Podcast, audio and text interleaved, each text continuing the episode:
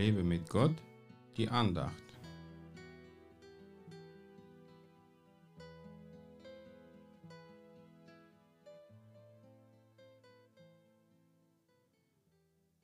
Ihr könnt nicht des Herrn Kelch trinken und der Dämonenkelch.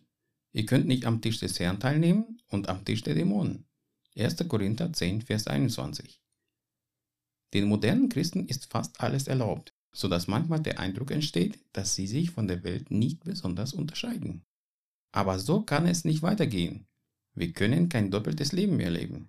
Bisschen sündigen, dann bisschen fromm sein, das ist nicht, was Gott für uns will.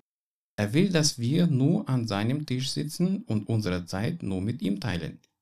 Klar, das klingt ein bisschen radikal, aber deswegen heißt es eine Entscheidung, dass man sich radikal für den Herrn entscheidet und sich von der Finsternis abwendet.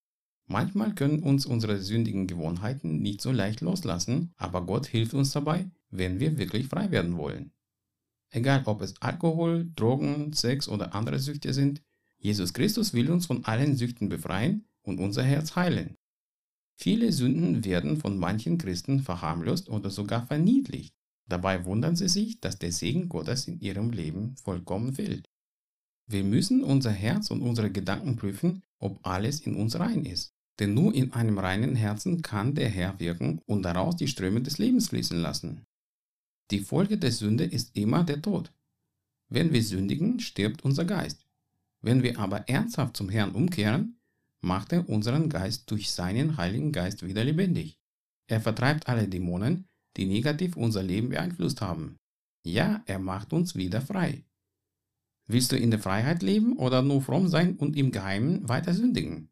Du kannst Menschen mit deinem frommen Gesicht täuschen, aber nicht Gott, der dein Herz kennt. Darum prüfe dein Herz heute und lass ihn durch Jesu Blut reinigen, damit der Geist Gottes in dir wohnen und wirken kann. Gott segne dich.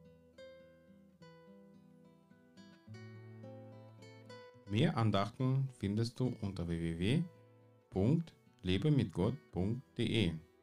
Ich freue mich auf deinen Besuch.